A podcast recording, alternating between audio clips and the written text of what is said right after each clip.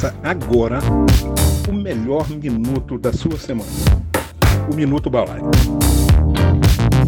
Saudações a todos, estamos aqui mais uma vez com o melhor minuto da sua semana para a difusão de conhecimento na sua mais simples e essencial unidade de informação. O tema desse novo Minuto Balaio é sobre as dinâmicas impressoras 3D a serem utilizadas para literalmente imprimirem alimentos.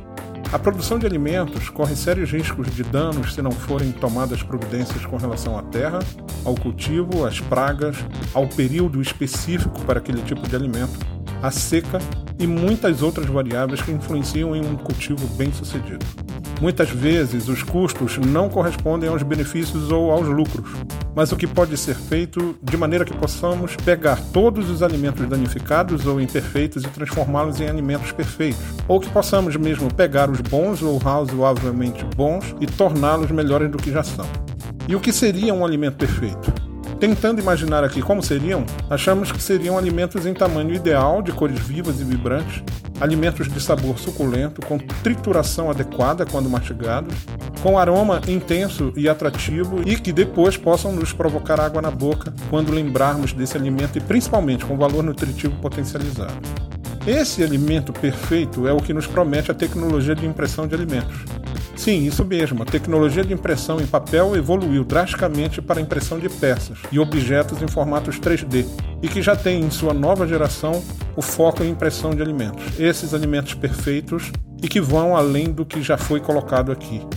Esses equipamentos prometem superar aos equipamentos que tentam sugerir nos filmes de ficção. Na verdade, as fantásticas máquinas mostradas nos filmes são apenas uma pequena amostra do que promete a realidade científica.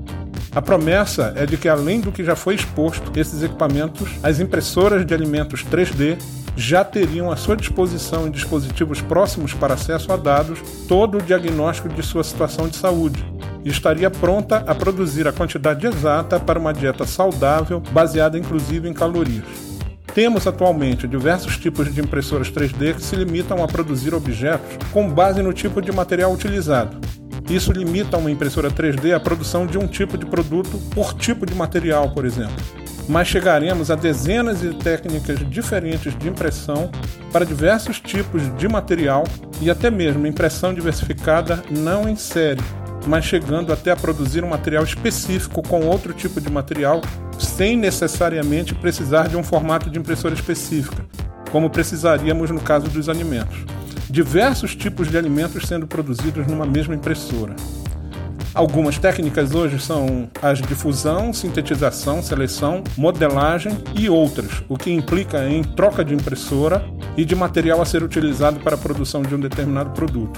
No caso de alimentos, precisaríamos produzir uma infinidade de tipos de alimentos em um mesmo equipamento e utilizando uma espécie de material e técnica universais. A mente inventiva do homem já nos permite alguns exemplos incomuns de produtos concebidos em torno das possibilidades ilimitadas da tecnologia de impressão 3D. Engenheiros de tecidos podem criar vasos sanguíneos artificiais através de uma impressora 3D. Esses mesmos engenheiros estão agora imprimindo novas partes do corpo, a partir de intestinos para traqueias.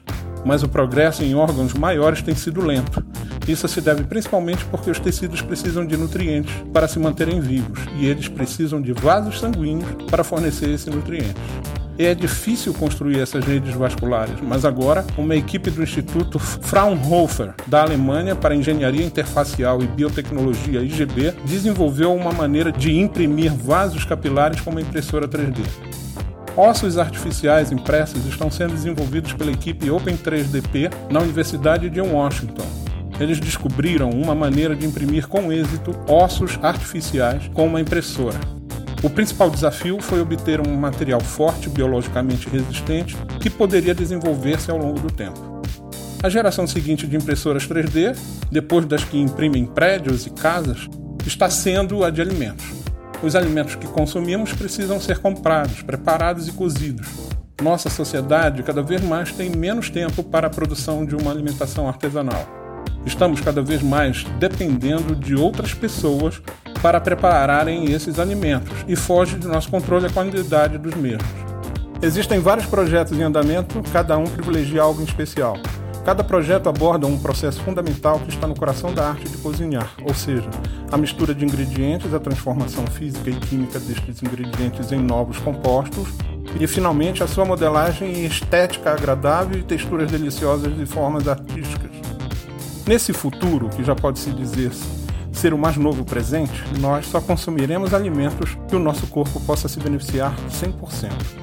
Como, por exemplo, as pessoas no futuro serão capazes de pedir e ter um cheeseburger com 13,2% de gordura, com 2,7 gramas de potássio e 3,6 gramas de cálcio, juntamente com uma pitada de amêndoa e aromatizante de banana. E isso tudo baseado numa nuvem, para que a fornecedora mais próxima atenda à demanda depois de ter sido feita a avaliação médica do alimento através de uma situação clínica do cliente.